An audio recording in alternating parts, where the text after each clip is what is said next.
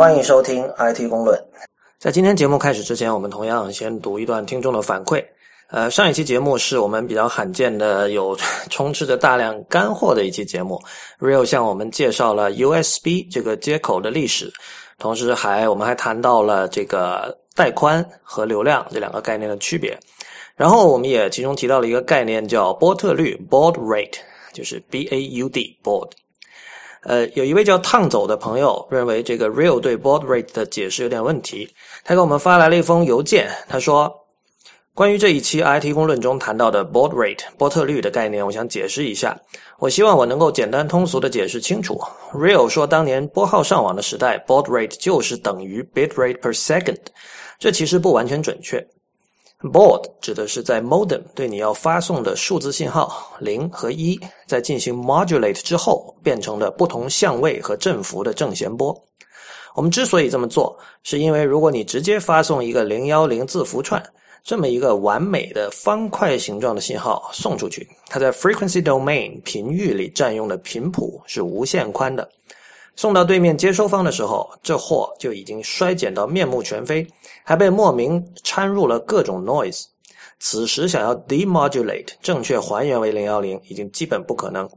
而用正弦波的不同相位或者振幅来表示零和一，就容易得多。在 frequency domain 中占用的频段也少。那这里 modulation scheme 的选择也有很多，我可以用零度相位表示零，一百八十度表示一，这就是 binary phase shift keying（BPSK）。我也可以用零度表示零零，九十度表示零一，一百八十度表示一一，二七零度表示幺零，这就是 quadrature phase shift keying（QPSK）。我甚至还可以同时用相位和振幅来表示更多的 bits，这就是 high order QAM。我发送出去的每一小段正弦波就是一个 baud，baud rate 也就是这一段段正弦波的 rate，bit rate 于是就成了 demodulate 之后得到的零和一的速率，一般是 baud rate 的二乘二的 n 次方倍，当然 n 可以是零。当年从拨号到 ISDN 再到 ADSL，基本都是 PSK 或者 QAM 的套路，甚至卫星通信也都逃不出这些选择。而具体是哪一种 modulation scheme，如今的设备都会自动根据 channel 的情况自动选择。谢谢这位名叫烫走的朋友的反馈。本期节目我们还是回归我们 IT 公论的失货传统。今天我们有一位这个以前来过 IT 公论的嘉宾又回到了直播室，请你先跟大家打一声招呼。哎，大家好，我是初阳。嗯，初阳的话，他其实上一次来是有几个月了，去年吧，一三年吧。啊，对，上 IT 公论是去年了，不过之前呃，作为嘉宾参加过那个那个未知道的录音呢。对对对，所以如果是我们长期的听众的话，会记得初阳第一次来是讲这个医学互联网，因为初阳是一位医生，然后在这个不太像个医生，在未知道里他有你都聊过什么呀？粥是吧？对，聊粥，还有以前。呃，和李如一起搭档，和席妙雅一起聊过那个鸡豆花。嗯，可以啊。今天我们又要聊新的话题，所以可以看到初阳是非常 versatile 的。我们今天聊的话题是音乐，但我觉得初阳这个我们得给大家一个理由，就是凭什么你可以聊音乐？就是我我把这个问题抛给你，你你来向大家证明为什么你有资格上来做这一期节目。我谈不上有资格，其实我想说的是，人人都有资格。那但但是。嗯，我自认为现在真正持有一个比较开放的心态来听音乐的人，其实可能不是很多。那我自认为是一个有着一个比较开放的心态来听音乐的人。OK，还有一个就是，呃，确实喜欢听音乐。咱们谈不上说多死硬的乐迷，但是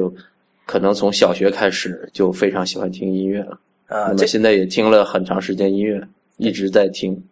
对，这是你的这个 justification 啊。但我如果是我跟大家介绍的话，我就说这是一个在婚礼上选用这个 Cool and Again 做配乐的男人。我觉得懂的懂的人其实是知道这句话里包含的意味的。啊，好的。我我我我觉得还是解释一下吧，就是说，首先今天来说，像像你你我都是八零后嘛，对吧？对，然后像我们这代人，呃，在中国成长的这一代人里面，这个年龄的听就知道 Cool and Again 的人应该不多。对，其实这个东西在呃，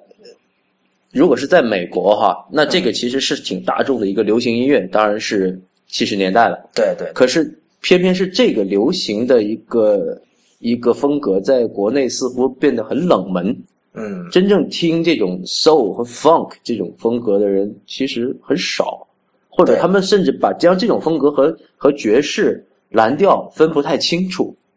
还有呃，其实对，还有很多 R&B，呃，他们都觉得这个它到底是什么风格分不太清楚。对我一直很好奇为什么 funk，呃，就尤其是 funk，呃，soul 可能稍微好一点，但 funk 在国内就是非常少人听。但其实今天我们不是做这种 funk 和 soul 的这种入门哈。之所以为什么会提到这个 Cool and Again，一个是刚才那个半玩半开玩笑那个说法，另外就是之后我们会会会讲到他的一张一首歌吧的一个故事。用来说，我们今天主要讨论的其实是不不光是音乐本身，而是那个音乐在今天社会中的一个位置，以及这个在这种现在你知道就高度媒介化的这个时代哈，呃，嗯听音乐的这种行为，还有消费音乐的行为究竟发生了什么变化，以及未来有什么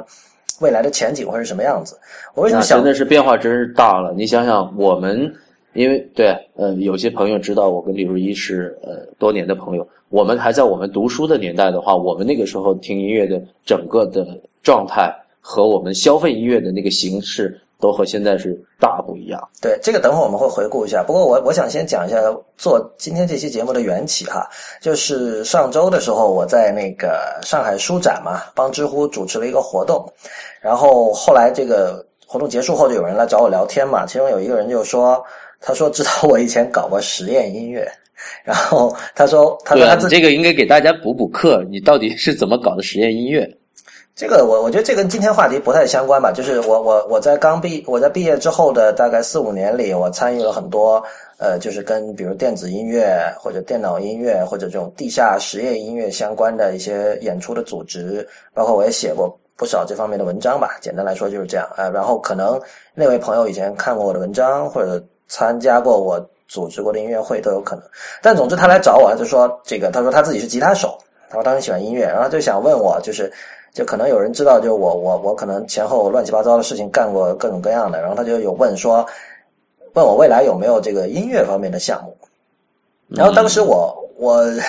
我后来回想起我当时的答案，我觉得很羞愧，就是我的答案简单来讲就是可以归结为说音乐现在赚不到钱。不会吧？这不像你的风格。对，这不像 就也是这怎么说呢？就是我当时是这么说的，我说就是。音乐现在社会里的地位变得非常的低了，就是这这什么意思哈？第一，你想一下，就是说，嗯，我觉得就是我我们当年听音乐的时候，我们就非常反对这个“我喜欢就好”这样的一种态度，对吧？嗯，是我也是一直都是这么反对的。就我们认为音乐是可以审美的，而可以审美的东西，它它不是完全没有标准的。虽然就是说每个人口味有不同，但但这个和没有标准是两码事。对吧？对啊，以前我都我都记得在知乎的评论区有说过，I judge people by their by their music taste。对对对，那个对，所以这是一点。但是你你有没有发现哈？这几年就是这种我喜欢就好这样的一种对待音乐的态度越来越普遍。甚至我呃我我一年前还是两年前我在北京街头看过某一个是某一种什么。饮料的一个广告啊，在那个公交车站的一个大广告牌上，它我我回头看看能不能找出那张照片来，我当时有拍，它上面传递出的音乐就是什么呃类似什么别管什么音乐什么对不对好不好什么，只要是我听着爽就好，大概就是这样的一个意思。就是你可以看到，就是在公共空间里的广告文案采取了这样的一种写法，可见就是这个东西是相当深入人心的。哦，我是我是挺。看不上这种态度啊！这个其实这个态度就是跟平时大家的那个审美的缺失、审美的沦丧，我都感觉是是有那种异曲同工的感觉。就是你不能，你不能说，哎呀，就存在所谓存在即合理，我其实是不不赞成的哈。嗯，就是大家如果都是在喜欢一个很俗的东西，你就说啊，俗俗，管它俗不俗呢，反正喜欢就好了，那不是这样。嗯，对，就是这是一点。然后另外一点，你可以看到，就是说，我觉得从商业角度说，哈，音乐越来越被矮化为别的东西的一种从属。就比如说以前来说，我们我我们我们喜欢一个乐队，我们会买他唱片，然后而而喜欢做音乐的人，他可以纯粹靠卖唱片赚到很多钱。虽然我们今天来讲，我们会说，呃，这个你如果去看以前这种经济结构哈，可能这个一张唱片卖出去，绝大多数的这个收入是被这个中间人拿走了，然后实际这个音乐家能拿到的是少数。但这其实是另外一个话题，就是前两期我们有谈过这个 Kindle，就是亚马逊。他做电子书嘛，他在美国和呃华谢和其他一些出版社之间的这个这个矛盾，这利益纠葛，就是基本上其实还就是说这个这个钱怎么分的问题啊，归根结底。那呃虽然有这样的问题，就以前出唱片也并不是完全一个玫瑰色的世界。你如果说你愿意用这种左派的理论去批判的话，你可以找到很多批判的点，但是至少这个这件事情是很纯粹的。比如我我我我喜欢写歌，我就写歌排练，然后我跟唱片公司签约，OK，你拿走大部分的利润没关系，我还是能够，因为当时买唱片的人多嘛，我还是可以靠出唱片演出赚很多钱。但是今天普遍我们认为，就是唱片的销量就是一路走低。然后呢，数字音乐呢，我们知道在这个二十一世纪初的时候，iTunes、iPod 这个这个生态系统出来之后。呃，一度让人看到了这个未来还是比较光明的。我记得是在大概四五年前的时候，iTunes 音乐商店的这个单曲，就是它这个音乐的总销量第一次超过了沃尔玛。就以前在美国，沃尔玛是最大的这个音乐零售商，那沃尔玛自然是卖 CD 啦。但是在四五年前的某一个时间点上，iTunes 超过了它。但是你知道，就是科技界变化很快嘛，这两年一下这个风头又转了，就是转成这种订阅制的，就像 Spotify 这种东西。所以现在已经基本看到，就是这种以一首首单曲这样卖，就是那种 iTunes 模式，已经它的高峰已经过了。现在接下来是 Spotify 的模式，而像 Spotify、像呃 Pandora、像 Audio 这些这种订阅制的服务呢，又有它的问题。因为我们经常看到，就是比如说这个像 Spotify 公司自己，它肯定会说啊，我们有多少几百万、上千万用户。然后这个被下那所有的歌被下载了多少次？但是我们时不时也会看到新闻说某支乐队算了笔账，说虽然下载了很多，但我们最后分到的钱是少的可怜的。对啊，然后其实本以为呢这样能养活自己，其实还是养活不了自己。对，然后然后我们就发现，就是呃，比如说我们以日本为例的话。日本其实有很多这种写流行音乐或者说流行摇滚音乐的人，他们他们的作品其实真的是作为别人的附属而存在的。呃，我举一个最极端的例子哈，初阳，我们十多年前我们应该在深圳看过那个大有良英的演出吧？对啊，对对对，看过。大有良英是一个日本的实验音乐家，就是他以前的做音乐的方法，就比如说他是用用吉他，他一个人弹一把吉他，但是他主要是通过那个各种效果器。制造出就是电波噪音一样的声音，然后他也以前很有名的一个做法是用比较暴力的方式去呃呃使用那个打碟用的那个唱盘，对吧？嗯。然后像他出过一张很有名的唱片叫《革命京剧》嘛，当然那个是他以一个叫 Ground Zero 这样的名义出的，就那里边他用了很多很多的采样，就是比如说他用了这个呃毛泽东在城门上宣布中华人民共和国成立的采样。呃，用了这个 It's a Sony，就是索尼当时那个广告的采样，还有乱七八糟，还有周星驰的那个《英雄本色》电影里面台词，就把这东西拼在一起，就拼的很有意思。但是你知道吗？我去年二零一三年看一部日剧叫《铃木先生》的时候，我发现他的那个配乐叫大有良音。那那个呃。蓝风筝的配乐是大有良英。对，这这这对你说的对，就是其实大有它是一直有配乐的传统的，就是蓝风筝是九十年代的电影了吧？呃，蓝风筝是九十年代的，当时我我我那个电影配乐的印象还挺深的，然后特意去留意看那个字幕，然后发现啊，配乐竟然是大有良音，因为这个跟我们平时接触的那个实验音乐家大有良音是呃很不一样的风格嘛，没错，对啊对啊，对，就他他其实是一个很。这折中主义的人，就是你知道音乐中有这个 eclecticism 这个说法，就他其实什么风格都玩，比如他自己有一个爵士乐队的。啊，是啊，我觉得其实日本这样的音乐家挺多的。是的，但是不管怎么说哈，我看到他给一个流行日剧做配乐，我还是相当的吃惊。然后，呃，后来就看到那个，就是那是一三年还是一四年最火，全年最火的两部日剧之一嘛，一个是半泽直树嘛，嗯，啊，还有一个是 NHK 的一个晨间剧叫小孩女，就是阿玛酱。我发现是阿玛强的配乐居然也是他，然后而且你如果真的听的话，那是一个非常轻快，就是活蹦乱跳的这样的一个，就不会跟他的那些什么实验音乐能够能够沾上边的。那么我看到这一点之后，我一方面我当然我先查了是不是同一个人，后来发现是同一个人，然后我的第一反应其实是为他高兴，就是我们知道做做实验音乐肯定是赚不到什么钱的嘛，但是他等于说现在在这个日本的影视界的这种配乐这个这个领域。杀出了一条血路吧。就是以后你像阿玛强这么火的话，那以后肯定还有别的人找他。那那就就是 good for him，肯定是。其实我想知道的是，这是哪者在前呢？他到底是是做影视配乐在前呢，还是在做实验音乐在前？肯定是实验音乐在前啊，因为比如说他十年前他就十几年前就在做实验音乐，而且他十多年前就到深圳、广州有演出的了。那个时候，哦，对你像你看，我们接触更多的、更著名的这种配乐音乐家，那坂本龙一啊，坂本龙一的话，其实以前做做 YMO 的时候，那个其实他的音乐也是非常呃非常折中派，非常也是相当前卫的这么一种风格的。可是他做的很多电影配乐，呃，对啊，是的，是的，这这整个风格也是非常多样化的。对，不是。但我想说的是哈，就是你会发现，因为你知道配乐是什么？配乐你再怎么看都是一种从属的性的东西，对吧？嗯，就说，如果说大有现在他通过给影视作品配乐，能够获得一个比较体面的生活，这虽然是好事，但另一方面你也会发现，是不是有才华的音乐家，他的创作都没有办法能够作为一个 stand alone 的一个存在了。呃，其实不是的。哎，李如一，你知不知道国内的现在这些独立的乐队和这个地下乐队，他们是靠什么赚钱的？你知道吗？呃，国内我不是很了解，但是我觉得靠音乐本身赚钱的应该是非常少的。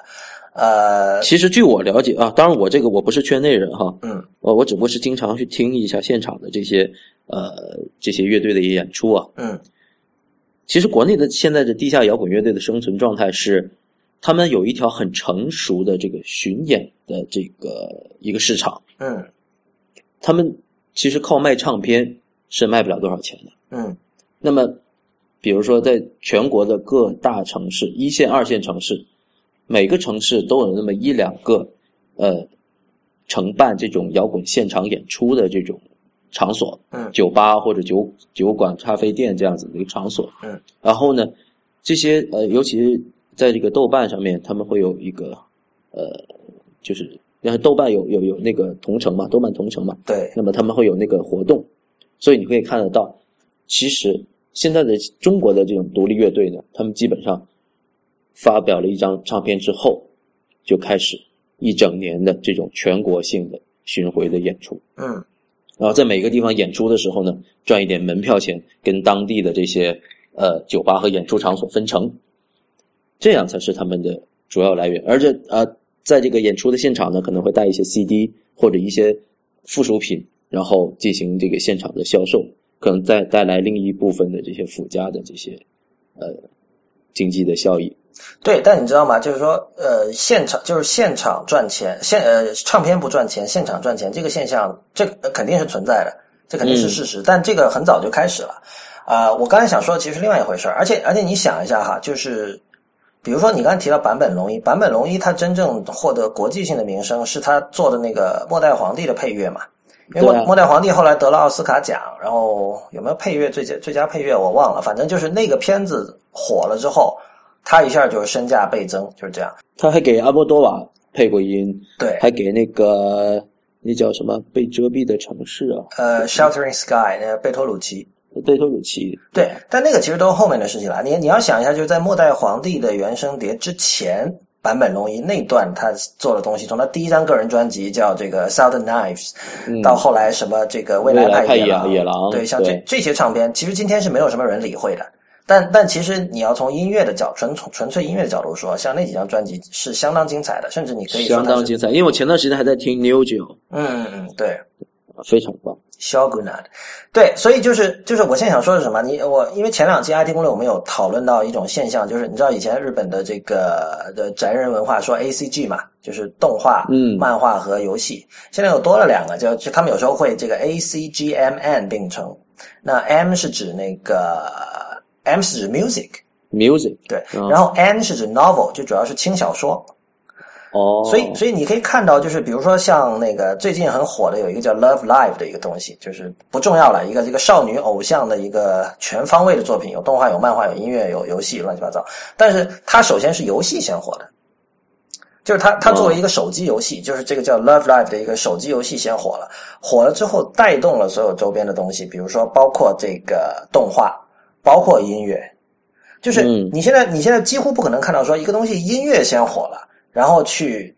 当然了，我觉得以前来说也很少很少有说音乐火了，然后带动了什么别的媒介哈。但是今天就音乐非常非常的可怜，我觉得。对，总是就像你刚才所所说的，就是总是好像音乐是一个从属的一个地位，对啊，是一个不那么重要的一个东西。对，啊你你觉得原因是什么？原因是什么？哦，我我们这里不求什么严谨什么的，就是你比如说你作为一个乐迷，你作为一个关心音乐的人，你你第一反应你你会想到什么？其其实其实我们之前有聊过这个事儿，就是我觉得。有一点不可否认，就是说视觉会比听觉更加强势吧？那不是以前我当然这个东西，你是不是因为我们因为是一个乐迷的身份，所以我们总是把听觉看得比较重要。所以你让我说，嗯，你你让我去说啊，视觉比听觉更强势，我肯定是不赞同这个观点的，是不对？呃，不，你不能不赞同。我觉得这是生物，呃，这是生物层面的吧？我举个例子，我我我个人对对听觉就蛮敏感的。对你是敏感，但我举个例子哈，比如我们现在做不是做播客嘛，我们这个我们也不是视频播客，我们纯音频播客。如果说让你和你的太太，呃，晚上吃完饭坐在家里，坐在沙发上，什么都不干，只听播客或者只听一首歌，你你能接受吗？你不会觉得很怪吗？呃，如果是就是一般的乐迷的话，可能会，但我现在确实经常会发现自己会。什么事情都不做，专心的去听一个音乐，对，嗯，你什么时候大部分人会觉得怪的？对，大部分人会会觉得怪，就是我我我可以站在就是一个普通乐迷的一个角度考虑这个问题，但是大家觉得做音乐的同时，以因为我以前也是这么想过的这个问题的，嗯，就是我不能光听音乐啊，我得干我得干点什么，甚至说我音乐仅仅是。我做其他事情的一个伴奏，对啊，或者说是一个背景音乐，就这个是悲剧的来源嘛？就 ambience，就是以前我们听那种所谓氛围音乐，对这种，哎，那所以呢，很多，呃，可能这就是现在很多音乐消费者对于音乐的看法吧，就是它只能是作为一个背景。对我，首先我觉得这个视觉比听觉强势，这个没有什么好说不好意思或者觉得歉疚，因为我觉得这个就是可能是人的这个生理性的一个东西。比如说你把把你放到街上，如果剥夺你的这个视觉感官，你肯定非常不适应。就是让你让你瞎掉和让你聋掉这两者之间你要选的话，就是我觉得如果你是一个聋，你的耳朵是听不见的。然后，但你还能看见，我觉得这个时候你还能接受很多很多的信息。但是如果你眼睛看不见，你只能听见，那这个时候显然是要多了很多麻烦，对吧？嗯，那这倒倒是确实，呃，对，视觉接受的信息会丰富一些，感觉上会丰富一些哈。但这些就像你刚才说的，这我们只是一个主观的判断。我不是特别研究，对我我当然我不是研究这个生物或者说这个怎么说啊这方面 physiology 还是什么东西啊？我不是研究这一块但我觉得这个这个判断基本基本我觉得是可以成立的。然后你你想一下，就是所谓听觉文化这件事情，就是其实大部分人是没有养成，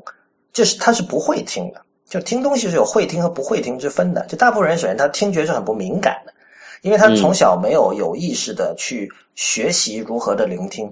这就像比如说我们说这个，就阅读是要学习的嘛，包括看电影也是要学习。其实听音乐是所有这种欣赏这种文艺的东西都是需要去培养、去训练的。对，听音乐也是一样的。那就是说，呃，就像你欣赏一件艺术品一样，你如果一个完全对一种艺术史不了解的人，你看着一幅画，你就觉得这我也能画，嗯，或者这就是一个。或者你看着一个什么呃那个呃梵高的作品，你就觉得哎，这是跟小学生画的差不多啊。会有一些人会有这种想法，是吧？嗯嗯。但是其实他根本那就完全是谬，就是谬以千里的感觉。对对啊？那就像听音乐一样，我们现在听到的一些呃，比如说爵士音乐，可能在一些没有经过爵士音乐听觉训练的这样的人的耳朵里面，真的是是杂乱无章的一些。声音的组合，他我们可能听到的是自由，可是，一般的乐迷可能听到的是杂乱无章。对，对，这个真的就是呃区别。我觉得，其其实就是我，我不想把这个讨论变成就是说，好像我们两个就是有一定听觉经验的人在抱抱怨所谓什么什么人心不古啊，世风日下哈。其实你知道，就是说我我觉得最重要的是，就是仍然有人相信音乐，仍然有人相信我应该去做音乐，而且我我可以去做音乐，我可以靠音乐过活。所以那天那个那个活动之后，那位听众过来跟我说这个事情，其实我是很感动的。但另一方面，我觉得很，我觉得很不好意思，就是我没有能够给到他一个。一个很好的答案就是，我也觉得你应该不好意思。对，不是，我就我就在想，就是我，呃，比如说，如果我未来要做一个音乐相关的项目，做什么呢？我现在不知道该做什么，我自己要有兴，从兴趣出发。那当然，整个二十世纪的这个音乐史是非常辉煌灿烂的，里面有很多东西可以做。但是另一方面，就是由于现在，其实刚才说不赚钱，这是一个比较好懂或者说比较简单粗暴的说法。但真正的问题不是钱不钱，而是说大家没有那么在乎音乐。嗯，对，就是我们我们我们看到，就是其实各个层面都会有这样的情况。比如说，以前我们有很多朋友是做声音艺术的，然后这些人就是做实验音乐的，但这些人现在很多去做声音装置了。嗯，这个就是很有问题。我我刚才在想，你你说的这番话，是不是真的音乐就没有以前那么重要了呢？或者说，是不是真的就是很多人不在乎音乐了呢？可能不一定，但我发觉可能是。呃，或许是我们的观察样本不够大了哈，那可能是有一部分的呃音乐的形式不那么受欢迎了，那么还是有大量的音乐的形式被消费者，那么这被消费者的这些音乐的形式，往往可能是我们并不能够欣赏的来的一些，呃，可能在呃一些音乐爱好者的审美里面相对粗俗一些的这种网络音乐，或者说所谓的网络神曲。这样的音乐是在被大量的消费着。我觉得这事儿要具体看哈。我觉得有这这里有几种情况，一种就是说，比如说像那个像龚琳娜的神曲，啊，对，龚琳娜的这个，其实我是觉得是被误读了的。是啊，所以我说要分开情况看，就是对你，那你解释一下你说的误读是什么？呃，就是我啊，我我这么说可能不知道不知道恰不恰当啊，就是说，我觉得有一些神曲，它的。制作的动机的时候，他就想做一首网络神曲。那我觉得我是我是看不上这种行为的。但是有一些神曲是被误读为神曲，而他最初被创作的动机是在做一些实验的探索的。对。可是他出来的效果，可能弄巧成拙，或者说是无无心插柳柳成荫的出现了一些喜剧效果。嗯嗯。所以以至于被普罗大众听到了这些喜，听出了喜剧的效果。而冠以这个神曲的这一个帽子，其实我是觉得，呃，这样子会，呃，其实真的是，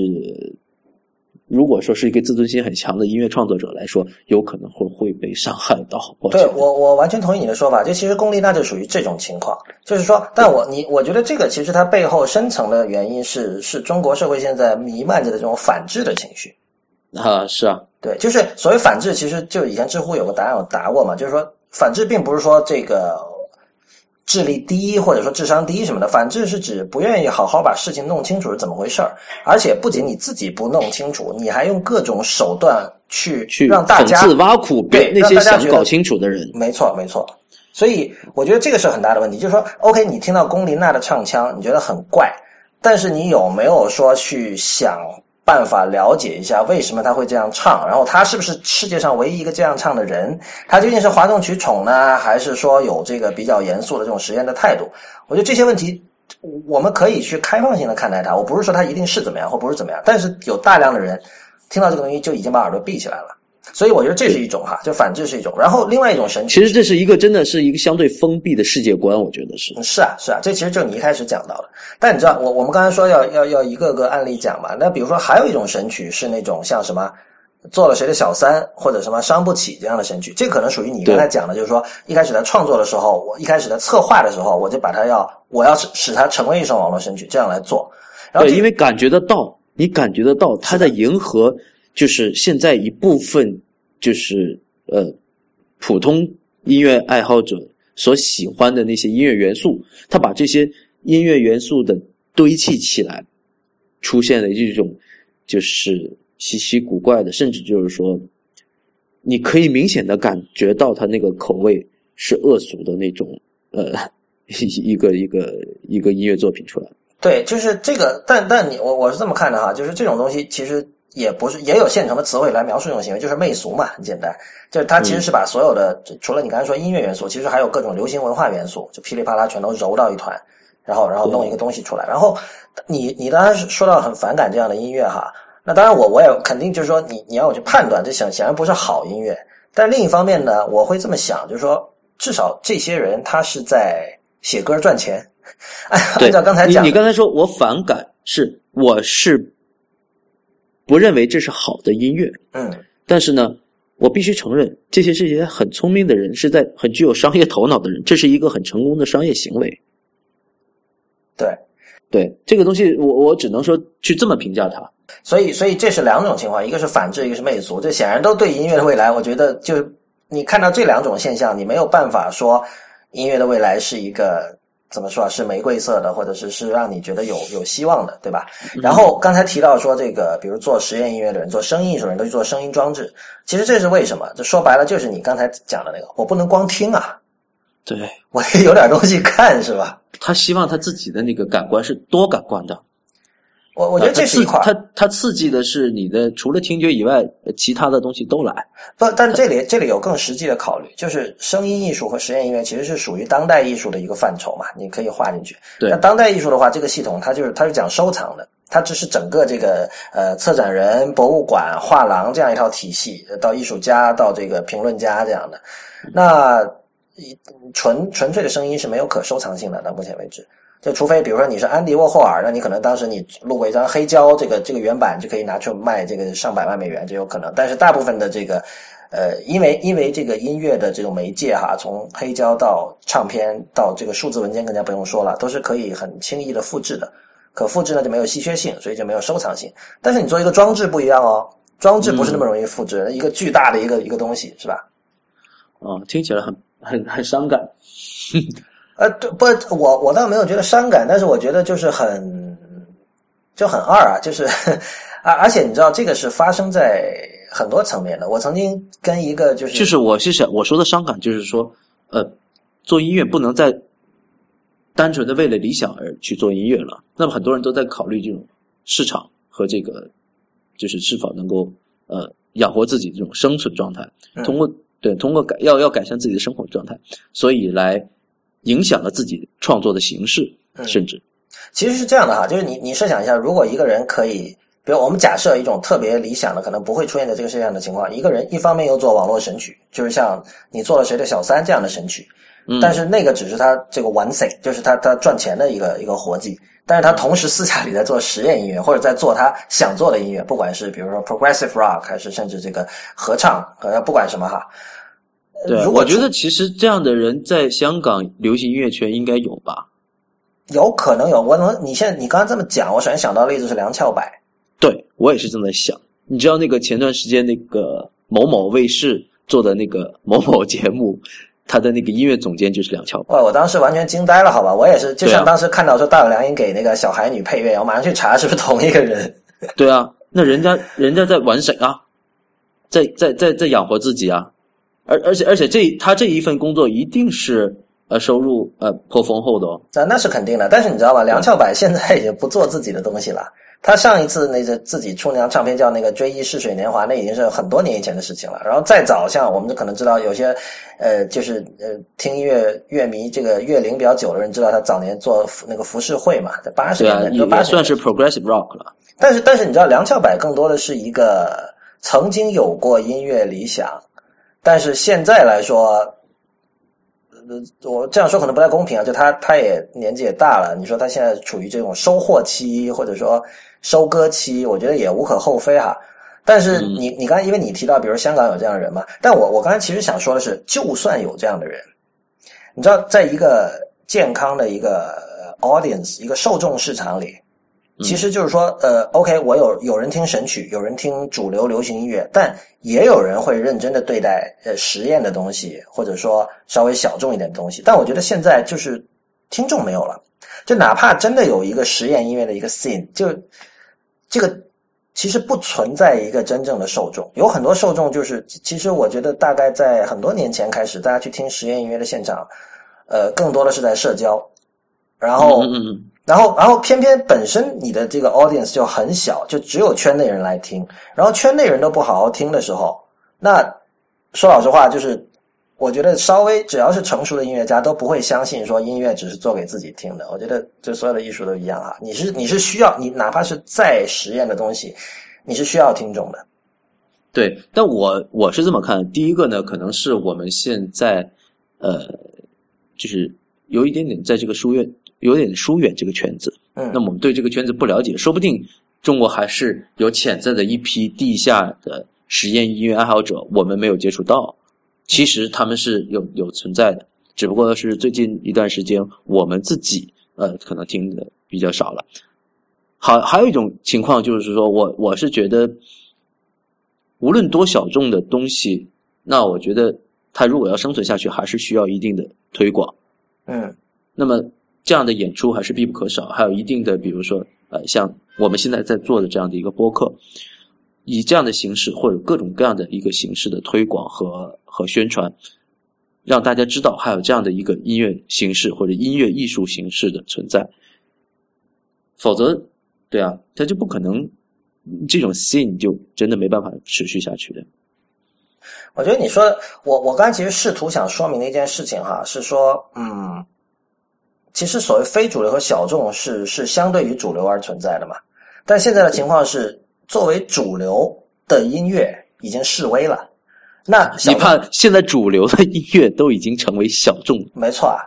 就是说，像像以前，就是这这这听起来又显得我们很老，但就是说，像以前那种一个乐队出了唱片，马上要冲出去买，然后回来。这种行为，我我刚才想了一下，这种行为现在并不是完全绝种了。我我认识有，比如说这个比较年轻一辈的朋友，他们他们是会期待的，只不过他们期待的是这个 iTunes 上的版本。而且他你知道吗？他会比如说有张唱片，这个八月二十号要出，然后经常就会出现，比如八月十五号的这个盗版已经出来了，就内部流出来的盗版。然后他们会由于迫不及待，他们会去先下载盗版来听，但他们之后仍然还是会去 iTunes 店买正版，表示支持。我我是知道有这样的人，而且这样的人。肯定不在少数，因为你知道，就是有一些那种像比如说玩这种流行电子乐的 DJ 啊，他的一年的收入是可以达到几千万美元的。所以那当然这里面有大量的是这种演出的收入哈，但是我相信他的唱片就是销量也是不低的。只不过这类东西可能我们现在并不那么热衷于去听，但是但是就是说还是还是呃，等于说我修正一下我一开始的一些说法，就是说显然还是有通过主要通过这个。呃，音乐实践来赚取很大量的金钱的这样的一批人，对吧？对啊，还是他们还是有这样的谋生的这样途径的。只不过我觉得可能在呃目前呃中国大陆的这个市场还不是特别成熟，可不可以这么说？呃，我我有点感觉就是，就作为商品的音乐的高峰期。很可能已经过去了，就是以后的音乐就是会蜕变成别的形态，就有可能它在短期内就是这种附属形态存在着。那么，呃，比如说你你给游戏做配乐，你你可以拿到很高的收入，因为这个产游戏业很赚钱嘛，所以呢水涨船高，就是你比如给一个游戏做配乐，你能拿到的钱也多。那比如说像我们有一位朋友，他以前是做实验音乐的，后来他给一个其实只是呃地下电影做了一个整个的声音设计，其实它不只是音乐了。那他也他能拿到钱，可能是你要做几百场演出才能够赚回来的，都不一定能赚到回来的钱。虽然那个数额也不是很大。对啊，你看你我你看过那个美剧没有？好汉两个半，就 Two and a Half Man 啊，我知道，但没看过。那那里面那男主角，他就是专门写广告歌的。对啊，对啊，这他写广告歌可以让他成为整天花天酒地住在 Malibu 的一个海这种海滩。大的别墅里面的这么一个富人，那当然，这当然对啊，仅仅就是写广告歌。当然，他可能在业内比较出名了。这是这是整个这个电视剧对这样一个男主角的一个设定。那也就是说，他就有之所以有这样的一个设定，就是说，在这个社会中，他是有这样的一个社会分工的。嗯，对，也就是说，你真的是光写广告歌啊，比如说像啊麦当劳啊之类的，或者是必胜客啊，你写这样的一个一个音乐小段子。就可以让你发发家致富，嗯，对啊，也是可以的。对你，我我们其实想一下音乐的历史哈，就是我我我们刚才所抱怨或者说小小的抱怨的一些东西，可以归根归结为一句话，就我们觉得现在听音乐的仪式感不够。我不知道你同不同意这个说法？嗯，可基本同意吧。就我说仪式感，比如说那个期待着唱片，然后出去买唱片，然后回来，比如小心翼翼的去放唱片，然后比如说然后读着那个那个那个小册子，对？，比如说刻碟什么的。对啊，这是我们啊都是 美好的回忆。对，但是你你看一下音乐的历，音乐最初最初，比如原始时代的音乐，最初它就是起源于仪式嘛。然后你知道，就是今天我们被我们称之为古典音乐的那些东西，像巴赫、莫扎特、贝多芬，然后一直到十九世纪，像肖邦、舒曼、李斯特、瓦格纳，然后再往下走二十世纪的这些人，所有这些音乐其实它有一个，至少到十九世纪后半期往前哈，那段时间有一个问题，就是它不是平民能够轻易的接触得到的，对吧？首先那个时候没有唱片，对啊，对啊，对啊，然后然后就是说你一般人家里也没有钢没有乐器，没有乐器，然后你也没有机会去去重放重放它，重你不能重放这是肯定的，然后你也没有说那种资源去受到好的音乐教育，所以一般人想听到音乐是很不容易的。然后二十世纪发生了一件事情啊，唱片工业起来了，这个时候使得这个音乐变得民主化了，然后变得媒介化了，然后这这民主和媒介化带来的结果就是音乐变得更加 accessible，我们说，但是就是易于取得，易于易于听到，但我同时，等会儿我很想说这些 accessible 的问题，你先说。那你现在说呗？但是你觉不觉得现在的音乐，其实这个问题我们之前有讨论过的哈，嗯。你不觉得现在的音乐太过容易 accessible 吗？对啊，刚才我其实顺着说下来就说到这里，就是其实太太过 accessible，就是就是缺乏仪式感嘛。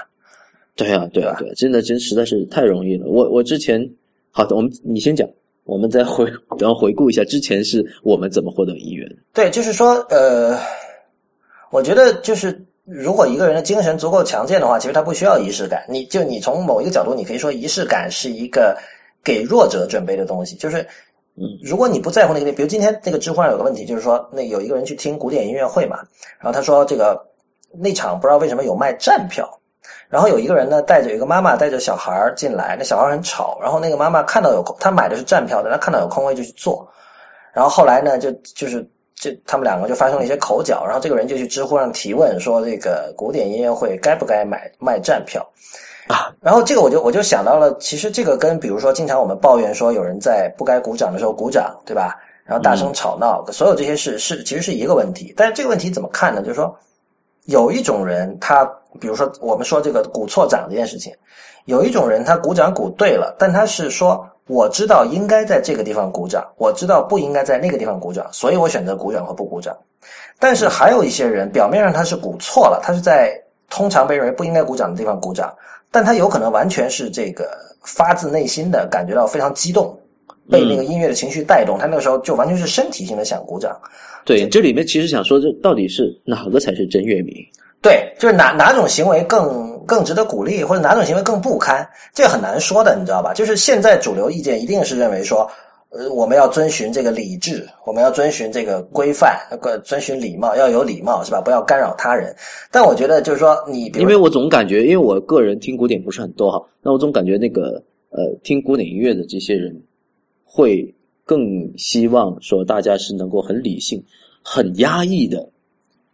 甚至是很矜持的去听古典音乐会的。对，但这个是被规训出来的呀，这个就是因对啊，对啊，为以。前以前在当音乐而如果说是一个喜欢 POGO 的年轻人去听了古典音乐，哪怕他是在听交响乐，他仍然可以被激被激发出那种激昂的情绪出来的。应该说，其实他可以发自内心的去鼓掌的，对不对？应该说，古典音乐包含的情绪和情感往往是更强烈的，和摇对啊，对啊，对啊，对啊。他这个时候，我们来讲一个很极端的例子：如果很喜欢 POGO 的一个摇滚乐迷，听到了瓦格纳的这个呃交响音乐会的时候，在现场，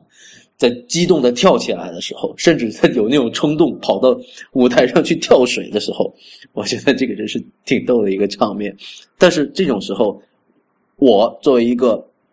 呃一个比较 open 的一个音乐爱好者来说，其实我觉得这个这个种行为还挺酷的。这行为是很酷啊，就是说，首这些音乐本身它里面并没有哪些特质决定了说，哦，你应该安静的听，然后你不能随便鼓掌，或者说你应该很狂热，就也也没有说我摇滚乐你就一定不能正襟危坐的听，就所有这些东西都是都是 social norm，都是社会强加上去的一些，其实是很武断而没有什么道理的东西。对对呃我为什么讲到这个？因为刚刚讲仪式感嘛，就是说我我用这些例子是想说明，很多时候仪式感也是一个很扯淡的东西，但是在很多情但是，我同意你这种说法，就是仪式感是给弱者的，对啊，就是说你或者不，我们不要这么说弱者吧，给新手也可以。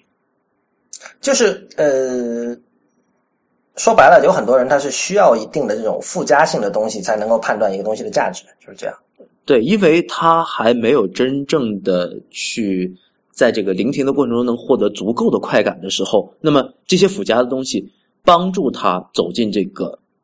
这个领域，我觉得还是有意义的。对，而且所以呢，而且而且说老实话，你从另一个角度看哈，呃，有多少聆听真的是百分之百纯粹的？其实很可能是没有的。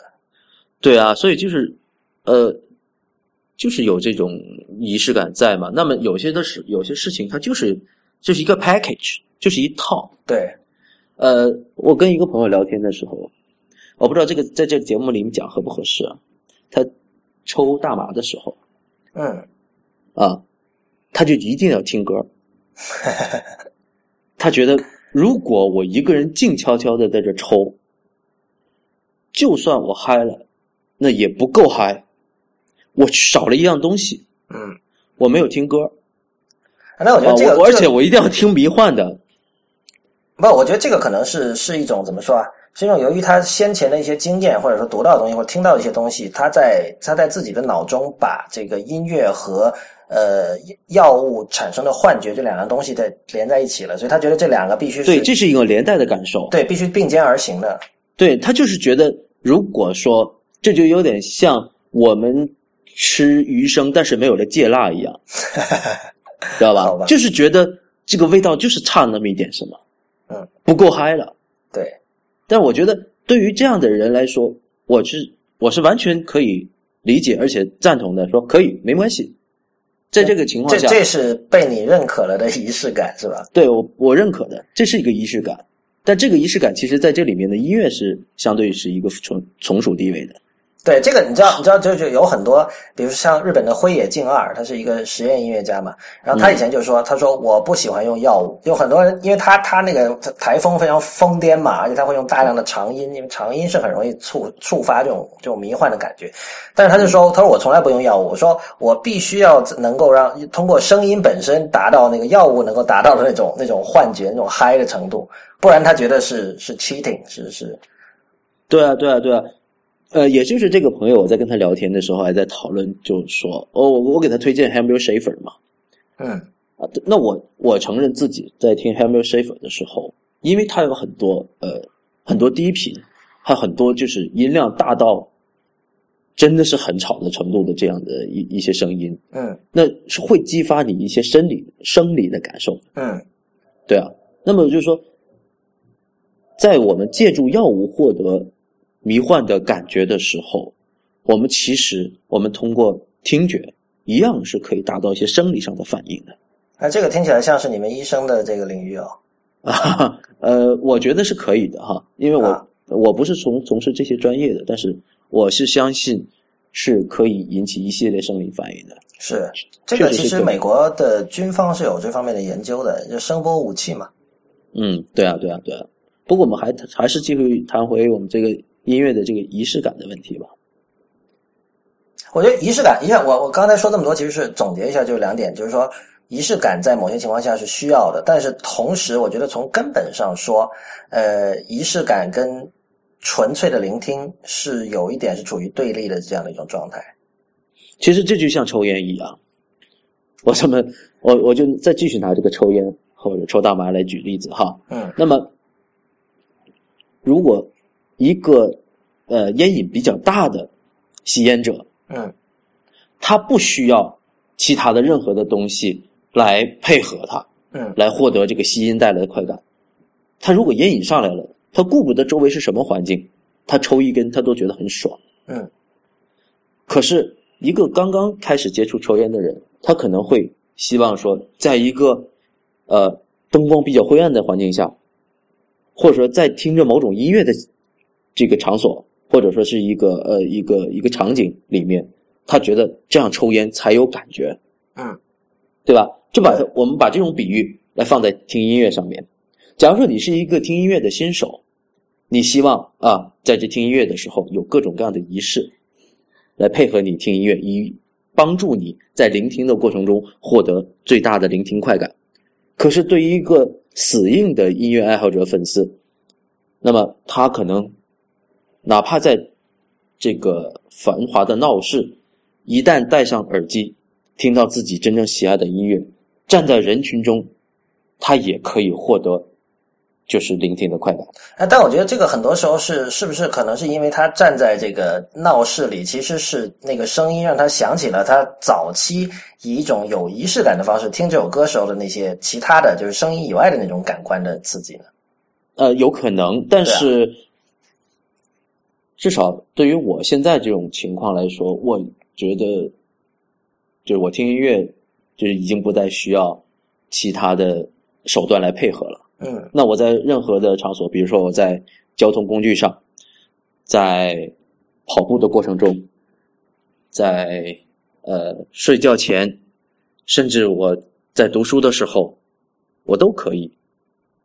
所以这是一种习得的能力，是吧？嗯，我对啊，我觉得这是一个习得的能力，就像刚才我提到的这个比喻，就是吸烟的这个比喻一样。嗯，你已经是一个熟练的使用者。user，对对，你是个你是一个 power user，嗯，对吧？那但是对于新手，他需要这样的仪式感，我是觉得我是不反对的。我们都是，就所有所有的就是些所谓的资深乐迷，也都是通过一些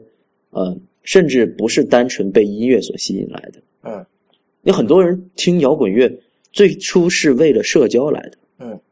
对，但这并不妨碍他最后成为了一个死硬的摇滚乐迷。啊，这完全不妨碍。就像这这话，其实当时是钱钟书说的。他说：“那个附庸风雅，可以完全可以导向真正的这个懂行的欣赏。”我这个，我我很小时候看到这句话，我觉得这完全正确的。我自己也经历过这样的过程。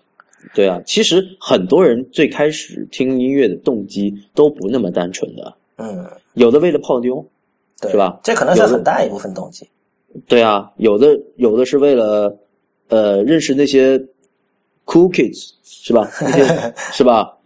而而这些都是仪式感是吧？就如果如果没有对仪式感的追求，其实也不存在什么听音乐泡妞这种事情了。对啊，这些其实都是附属的仪式感，嗯，都不是都不是为了单纯的听音乐的。对，其实在有很多很多，就是说在那个年龄段的人，对于音乐的欣赏能力，其实真的是很一般的，因为他的这个整个社会阅历和整个他的这个人文素养。可能还没有到那个层次，所以他对即使他欣赏到了这个音乐，感受到了这个音乐对他的这个冲击，但是他能体会到这真这个这个这首音乐带给他真正的就所谓的艺术价值，他是不是能理解到百分之十都不一定。因为我为什么有这样的一番感触呢？就是我现在重听起以前，比如十年前甚至更早听到的一些音乐，嗯，会有很多很多新的感触。嗯，对对，会会有新的就是解读，因为那时候，然后这个时候你才会发现，哦，那个时候对于这个这首作品的理解其实还是相当肤浅的，仅仅是被其中某一些很肤浅的因素所吸引。嗯，对，比如说可能以前听什么 F.X. Twin 是吧？你可能觉得这个挺爽，是吧？对吧？你仅仅是觉得这个东西挺爽，或者说以前听，呃，听一些比如说 hip hop 的东西，你会觉得，哎，这里面说了好多粗口，嗯，啊，觉得因为你当时只是青少年期的那种叛逆，你是觉得说粗口能在音乐里面说粗口、说脏话是件很牛逼的事儿，嗯，对，当时可能是迷恋的一些非常肤浅的东西，而它真正的音乐内涵是没有好好解读的。哎，但我不觉得那个东西肤浅哦，就是说。什么叫音乐内涵呢？因为音乐是一个很身体性的东西。就我我到现在我也觉得 lazy motherfucker 他说粗口很爽。我到现在我也这个到现在确实是很爽，但是呃，这不是他唯一想表达的东西。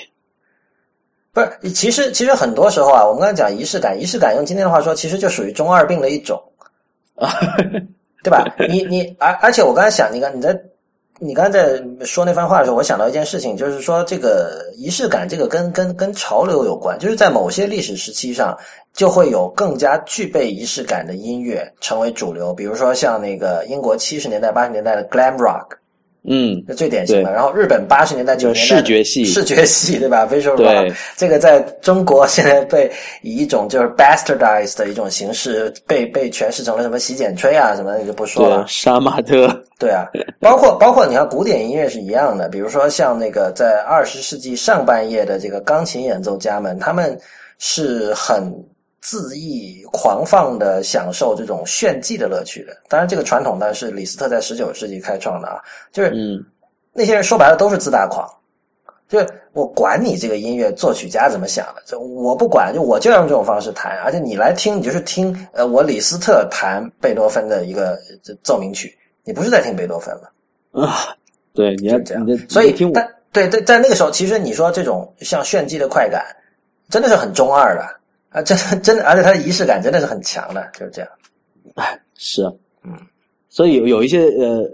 对这种炫技，呃，当然我个人是不是很喜欢这种炫技的仪式感的哈，嗯，必须声明一句，就是我还是希望能够回归于呃更深层的，以前我们经常说很深呐，嗯，对，更深层的、更有意境的东西。我我们回头说那个 Cool and Again 的事情吧，因为我们开头讲了这里会有啊，对啊，对啊，对，而且这个会这这个我觉得是现在是很严重的一个问题，就是说白了就是这个后设数据 metadata 的这种缺乏，就是简单来讲，你以前比如你买张唱片，呃，最极端的例子可能比如你买一套歌剧的唱片哈，嗯，它里面那本小册子可能有一厘米到两厘米那么厚，然后它里面会用英法德意四种语言把整出歌剧的歌词全都给你印出来。所以当时我们听歌剧，我们是一边听，然后一边拿着那个小册子在看，就是一路看歌词一路听，因为因为他那歌剧的歌词可能是德文，可能是意大利文。其实那些听张学友、刘德华的歌迷也是这么听的。对啊，对啊，就是 就是以前有 liner notes 嘛，就 liner notes 这种东西，就内页文案是很重要的，它是整个这个欣赏环呃欣赏实践这个这套仪式中的一个不可或缺的一环。但是当音乐被化约成数字文件之后，这个。这些这些围绕着音乐周围的这些数据，这些后设数据就变得非常的混乱。那么，Cool and Again 这件事情是这样的，就是突然我们早年用过一个叫 SoSeek 的软件，记得？对啊，对啊，那个时候很疯狂的，因为发觉像就是发现了新大陆的感觉一样。对，当然这这这个这个其实不是什么值得夸耀的事儿，这其实就是交换盗版嘛，对吧？啊，对对对。但是呢，就是我们当时就是下载了很多这个 funk 和 soul 这样的音乐，然后后来因为还有一些前卫音乐，还有一些世界音乐，对对，什么都有，就是对。对，那个时候就是很小众的音乐类型，在 s o c i c 上都能找得到。嗯，对。然后，然后因为我搬家比较多，然后有些以前下载过音乐就丢了嘛。但是你一直待在同一个地方，然后后来有时候我我有一次去你家，我就把以前对我有收藏癖，对我们一起下过的一些东西，我把它重新拷了回来。嗯，然后呢，你知道这种在网上以这种 P to P 的形式交换音乐，有时候不是那么靠谱的。比如说专辑是不是完整，对吧？有有的人是那种就是真正有收藏癖的人，他那个什么。就文件夹的命名方式啊，什么都很讲究，但是有相当多的人其实没有那么讲究，所以对经常会出现缺歌的情况。是，如果是真正是非常有那种强迫症的这种呃收藏癖患者的话，那么他一定会每一首或者说每一张专辑可能会去去检验，甚至在后面加一个。一个记事本文件，然后写清楚这边这个这个专辑当中有哪些问题，会做一个呃一个说明。我觉得这样对啊，但我肯定不属于这种 这么想呃会做这么周密的计划安排的人。对，然后当时我从你那考了一批这种 Cool and Again 的这个唱片哈，其中有一张专辑里面就是一二三四五六七八，这没错，它因为它前面那个文件名的命名前面有零一零二零三嘛，然后我就知道啊这里有八轨。但是在第八轨之后有一个文件，它的命名规则并不符合，跟别人的不一样，是另外一套系统。嗯，对。然后呢，它上面写的零一，所以这个你一看你会觉得，哎，这是另外某张专辑的第一轨，对吧？对。然后那个曲子它的名字它写的是 Power of the Dollar，然后我去搜吧，因为 Cool and Gang 也是比较有名的乐团，我相信这个资料应该很全吧。我去搜去维基百科，我查了他们维维基百科有他们。其实相当全的一个 discography，就是唱片目录。然后我查了每一张，点开进去，它都有它的那个 track list。没有这首歌。我当时就很震惊啊，然后我又在网上就去 Google 去搜别的站，然后我就发现，比如说亚马逊有一张这个唱片是叫这个类似什么什么 Essential Funk Essential 还是这个 Cool and 呃 The Cool Essential 之类的 Essential，就其实是个精选集。对你哎，我们你以为它是个精选集？然后我 当时就以为它是精选集，然后我看到哦，里面第一首是 Power of the Dollar，本来这个悬案到这里就结束了哈，嗯，但其实没有，就是你如果它是精选集，照理说它的某一张专辑里应该有这首歌吧？对啊，但是我翻遍了专辑是没有的。啊，所以所以后来后来我就我没办法，我就这实在找不到，我就去 Quora 上问，然后就有人就就反正有一个人最终找出答案，他就说 这张东西虽然叫 Essentials，但它不是精选集，是某一个人呃。现在已经这个人是匿名的了，现在也不知道他是谁了。他不知道通过什么途径拿到了六十年代、七十年代 Cool and Gang 录音某一个 session 的一盘磁带，然后他把这个这盘磁带呢，就是交给了那个唱片公司，让唱片公司把它出了。然后这张这张 Essentials 唱片有个特点，但是里面所有的歌都是纯器乐。哦啊，然后最重要的是，这首叫《Power of the Dollar》在这这个 Essentials 里面的这首歌，后来在另外一张专辑里。以另外一个名字出现了，我现在一时想不起那个名字叫什么了，是什么什么 you 什么 me，类似什么 shoot you shoot me 这样的这样的一个。哎，这种情况以前我在听 Santana 的时候好像也有啊？是吗？哪首？对，哎，我现在我也想不起来这个名字，我但是我当时我也是非常惊讶发现这种情况，就是这两首歌，呃，它这整个的那个，呃，它那个主旋律是一样的，但是它可能会有一些变奏。那但是名字不一样啊，不是你说的情况可能还不太一样。就是我刚才说这个例子里，Power 就是完全一样的两轨，不不不，恰恰不是完全一样。就 Power of the Dollar 像一个 Jam Session，啊啊，就是它它是有它背后的那个 Groove 是一样的，但它是就是说可能人声那部分还没有写，或歌词也没有定，是这样一种情况。然后你会听到会不会是一个 Demo 啊？我不知道是不是 demo，因为现在我知道的就是只是 core 上有人说某人获得了一盘磁带，听起来就是对你听那个音乐的，你如果去听那首歌，你觉得可能确实有点像 demo，因为有一些段落你听到那个背景的那种低音的 groove 会保持住，但是在上面那个那那些那些那个其他的乐器相反就处于一个停滞的状态，你就感觉他们正在摸索，就下一步该怎么怎么玩，怎么 jam 这样一种状态。然后，但是你听那个后来他就被收到专辑里并改了名字的那个版本，就加了歌词的版本，那就很完整了，就很像一首录音室版本。对对对，那就很像一首典型的一个一首 funk 的歌曲。但是这个故事其实告诉我们什么？你你有没有想到一点哈？是现在是有一个莫名其妙不知道从哪儿来的人，刚好取得了这样一盘录音带。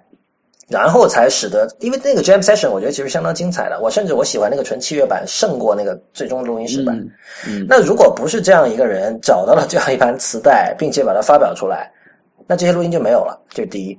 第二就是说，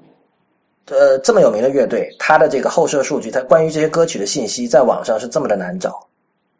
嗯。是，就是这样的例子，我真的不知道还会有多少。就是就我们十年前从某一个盗版音乐分享站上下载的一张专辑，由于里面一首歌摆错了位置，我现在想搞清楚它的一个来龙去脉，要费这么多的功夫。而且你能搞清楚已经算不错了。对啊，对啊，有很多。这你看，你最后动用的 Quora 去问，是有一个人人肉告诉你这样的一个答案，那成本是相当高的。对啊，否则是那这就是一种世纪悬案了。对啊。所以，所以这个你你可以看到，就是当然，我我我我想象，就是每一次这种媒介发生交替的时候，比如黑胶到 CD，CD 到数字，肯定都会损失大量的东西。我觉得这个是不可避免的。就我们知道，有很多黑胶唱片其实没有转成 CD，而且未来可能由于这个缺乏这种市场经济这种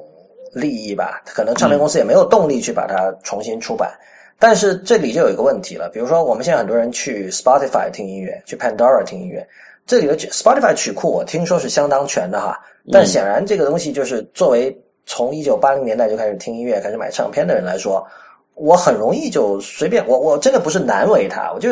想到一首，比如说我小时候很喜欢听的曲子，上面可能就是没有，这种比例还是相当高的。那这里就不禁要问了，就是说 Spotify 作为一家商业公司，它有没有权利决定未来的人类可以听到什么和不可以听到什么？对你现在提到的问题，就是说，它到底是主动的这么做的，还是一个被动这么做的？它显然是被动的，就是从 Spotify 的角度来说，他希望所有的音乐都能够被它收归囊中，但是这里有实际他要去谈版权，对吧？他他他不会，他不做盗版，对吧？嗯，所以很多时候有些有些版权就是很难追踪，可能比如说那个著作权的所有人已经找不到了，或者已经死掉了，然后也不知道他遗嘱怎么写的，这种事情很多很多。对啊，所以说以后我们也不能也不清楚自己是不是有一些历史录音，我们就可能永远都听不到了，很有可能。对，当然，这个我必须指出，就是这个事情并不是说这个音乐被数字化之后了的事情。就是我刚才说过，从黑胶到 CD 一样会损失很多东西。但是今天，由于我们一开始讲到的那些事情，就音乐处于一个从属地位，而且关心社会，我觉得人类作为一个整体对音乐的关注程度和尊重程度比以前是大大降低了。那么，我觉得会有更多的人会觉得没关系。就是而且你知道，今天的整个社会的大的氛围哈，是属于一种。可以称之为这种超级进步主义吧，就是大家都非常相信，由于技术的这种迅猛发展，呃，明天一定会更好。所以呢，这种这这种超级进步主义带来的一种倾向、一种情绪，就会说你没有必要 nostalgia，就 nostalgia 是一个很嗯很值得很很很值得被鄙夷的一种情绪啊，我呃不是很赞同。对，但但我觉得就是说，这肯定就是任何一个一种呃思潮也好，或者说社会风气也好，都会有人不赞同。但是你承不承认说这个是现在这是目前的一种主流的风气？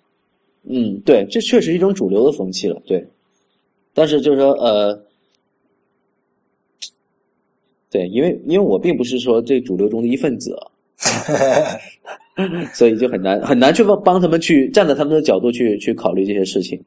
但我觉得大部分人哈，大部分人他身体上总有一部分是主流的一份子，这就是主流之所以是主流嘛，对吧？对对对对对，是。确实，我们虽我虽然不愿意承认自己是主流的一份子，但是我我的存在，我的每每每一件音乐消费的行为，都帮助了这件音乐推动了这个音乐的这个这个主流，嗯，是吧？比如说我现在的听音乐的一个形态。获取音乐的这个途径都已经变化了。所以你现在你现在怎么听的？呃，我现在是听通过一个很知名的国内的 音乐的 app，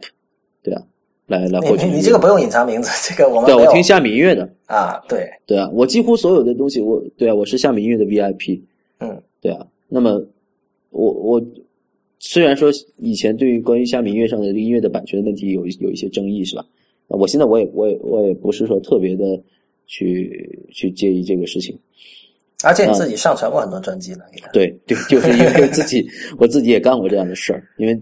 现在虾米音乐里面的一部分的呃音乐是我提供的，等于说虽然并不是很大一部分，但有一部分是我提供的。那所以呢，就是说现在我在推动的这这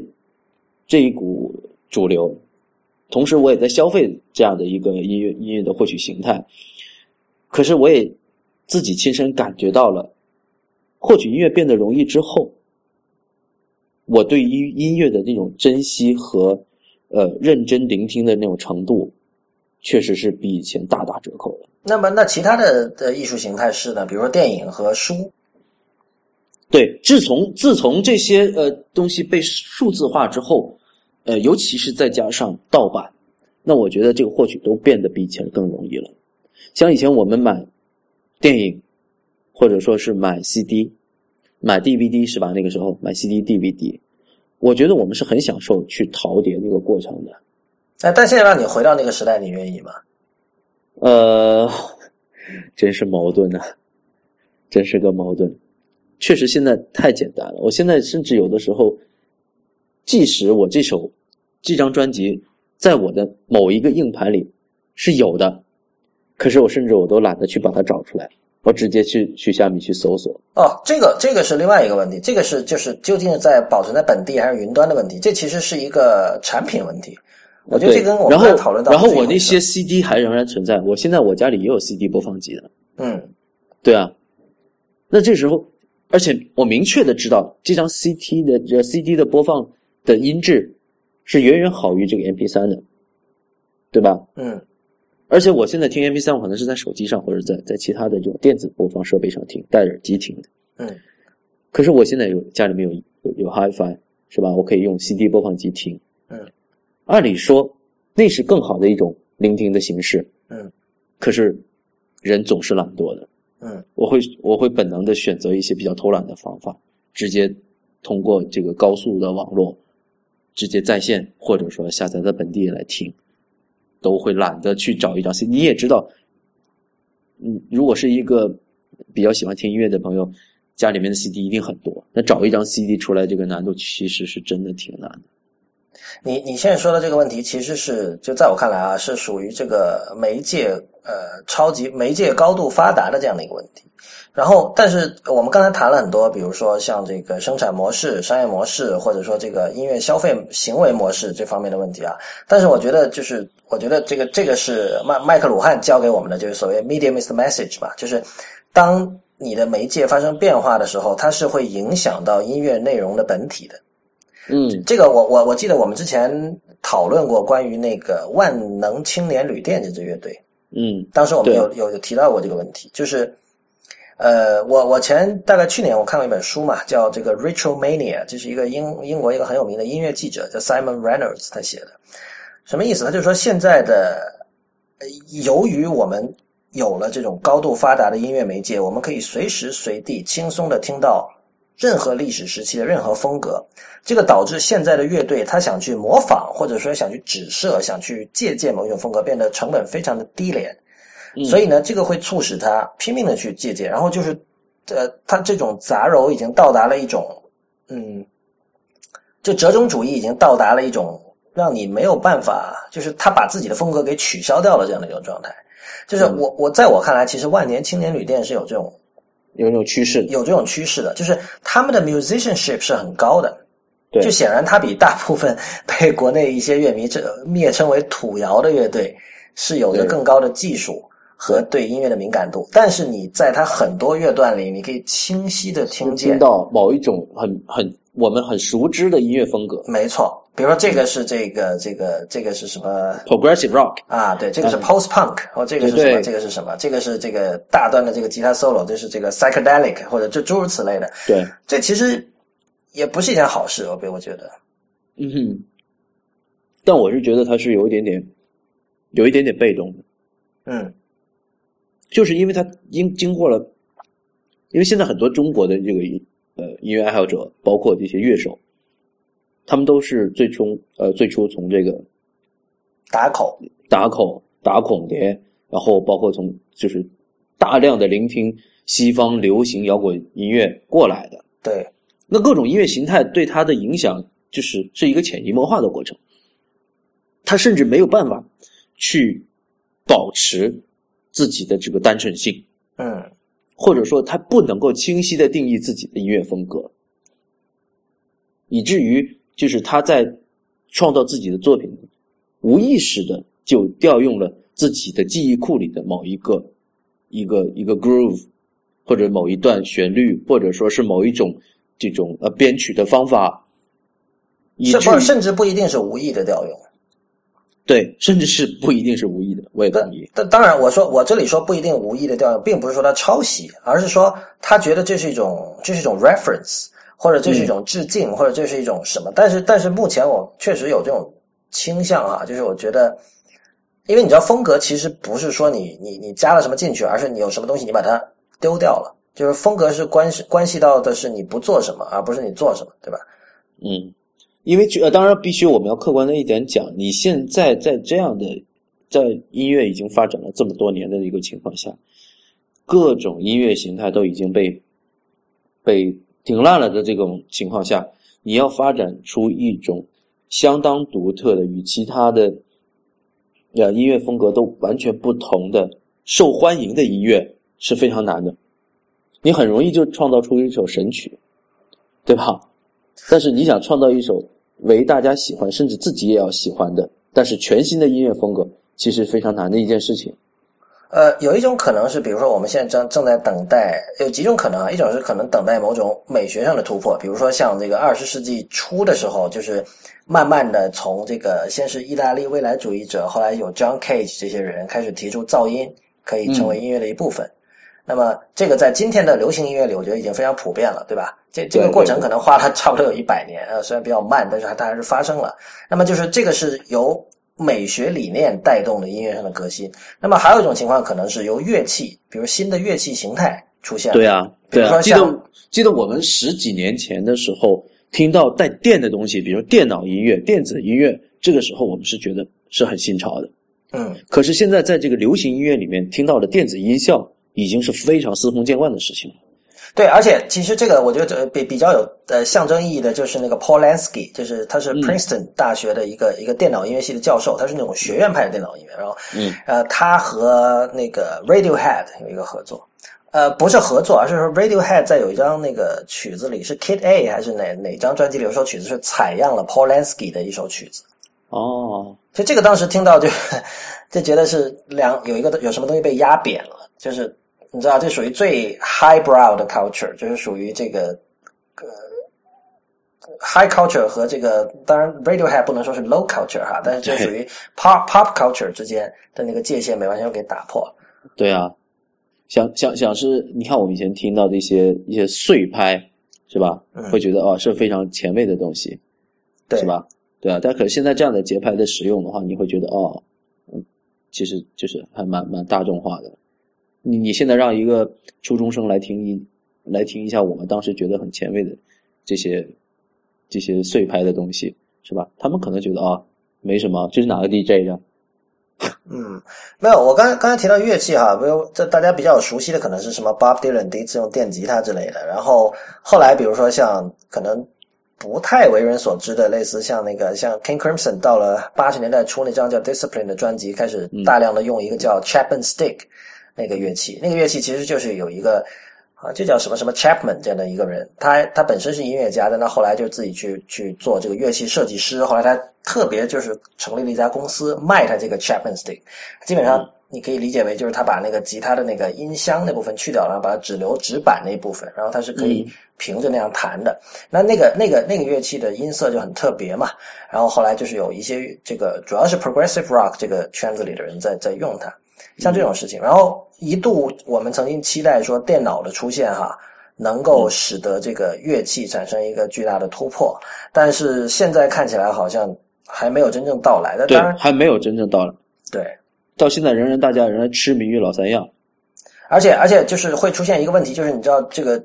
一直有所谓的叫 laptop orchestra，还有包括很多这个实验音乐家是会用这个笔记本电脑作为乐器在台上演出，但是我们以前讨论过，就笔记本电脑最大的问题是它没有身体性。因为你看一个人躲在电脑后面，也不知道他在干嘛，就显得就现场就很难嗨起来嘛。包括那个最最近几年那个，其实就是像我们说的那个刚才那个视觉冲击会少一点。对对对，所以，所以往往这些电脑音乐演奏家，他往往会会搞一个大的投影，一个屏幕，会搞一些所谓的绚烂的这些呃视频在后面在放，有一些很抽象的一些视觉效果在里面。对但这个本身否则否则它就真的没什么好看的了。对，但这个本身就会让就是真正关心音乐的人觉得很可怜啊，就是说这其实已经象征着音乐处于附属地位了，对吧？对啊，那否则否则就是一个人站在那里放唱片。我觉得哈，说一千道一万，其实所有的这些东西，比如说乐器能不能有突破，呃，还有这个，比如说音乐家能不能够靠做音乐，就相对纯粹的做音乐来来维持自己的生活或者过上比较体面的生活，最终还是取决于人们对于音乐的态度。就是这、这一点是让我一个是创作者本身对于音乐的态度，还有一个就是听众，因为创作者本身很多都是很理想主义的、很浪漫主义的，对，我不担心创作者，我觉得每一代人都每一代人都会有非常非常热爱音乐。不能说不担心创作者，因为我想说的后面一句就是说，因为你的听众会影响你的创作者。啊，这个就是我们的一位我们的那个主播李楠经常说的一句话嘛，就是什么样的读者就有什么样的媒体。对啊，什么样的听众就有什么样的音乐人。对，对，所以还是会多多少少的影响。有了这样的喜欢听，有了大量的听喜欢听神曲的听众的话，或多或少的会影响这些音乐人的创作。所以呃，我我自己其实我我今天跟你聊了一个多小时哈，我我嗯我仍然我是觉得这个未来会是很灰色的，就像我那天跟那个呃就是在那个呃上海书展的活动之后跟我聊的那位朋友说的一样，就是。我我就就我觉得好日子已经过去了。啊！但我我并不，我也有这种感觉。我我并没有觉得非常伤感，我是觉得可能就是接下来有很多更多别的东西是变得更加好玩的。因为那个，比如说我们我们可以电子游戏、电脑游戏，对，我们可以去 argue，就是说那个今天我我也看到有人在讨论那个关于那个 VR，就是虚拟现实嘛，那个 Oculus Rift 那个头盔的事情，就是其实就是说那个。这个老调重弹了，就游戏是一个很综合的东西，就是它最终是要把人类的这种感官体验都复制到这个数字空间里，然后在那种情况下，呃，你不要说音乐了，哪怕像这种戏剧或电影或小说这些东西有没有必要存在，是是值得怀疑的，就是对对，那个是把所有的艺术形式都。可以说糅合在一起的那么一个东西。对，所以你如果稍微站远一点看这条时间线的话，就是我们，比如说我们作为一个在过去三十年里就是非常热爱音乐的人，我们会觉得很很灰暗，我们会觉得很很沮丧。但是如果你把时间轴拉到你看这个几百年的历史的话，有可能呃，从大概十七、十八世纪一直到二十世纪末这段时期。这几百年的时间是人类历史上一个音乐一个非常辉煌灿烂的时间，然后到之后可能进入这个音乐的中世纪，我觉得也不奇怪。然后我觉得对对我们来说，就是最重要的就是你要你要找到下一个兴奋点吧，或者你要你要而不是说，呃，我觉得就是会整天这是在哀悼，对抱残守缺。但是我觉得二十世纪有个好处就是所有这些东西被留下来了，因为有了这个录音技术，而且它是以一个。相当高保真的形态被留下来，你知道我们像考古学家们要研究这种几千年前、几百年前的东西是多么的痛苦啊！可能从一个什么碎瓦片要推出不知道什么什么推理出。整个这个铜器的形态，这个这个陶器的形态什么的，对对。但是音乐考古，我觉得未来的音乐考古家，我们假设我们人类能够找到一种方式，去很好的长时期的保存数据啊，这本身又是一个巨大的课题了。但假设我们有这样的办法的话，其实未来的音乐考古家们还是比较幸福的，我觉得。而且今天的人，你完全可以拿对待古董和古玩的方式去对待二十世纪的音乐，以以及古典音乐，对吧？所以从这个意义上说，我觉得应该知足。对对对，啊，呃，好吧，那那个今天我们这期节目就到这里结束，呃，是比较特别的一期节目，然后我也很感谢初阳能够再次抽空来我们这里做嘉宾。嗯，好，谢谢大家听倾听。OK，也欢迎大家在我们的社交网络关注我们，我们在新浪微博叫 IT 公论，公平的公，论点的论，在 Twitter、Instagram 还有微信公众账号都是叫 IT 公论的全拼。谢谢大家，我们下期再见。再见。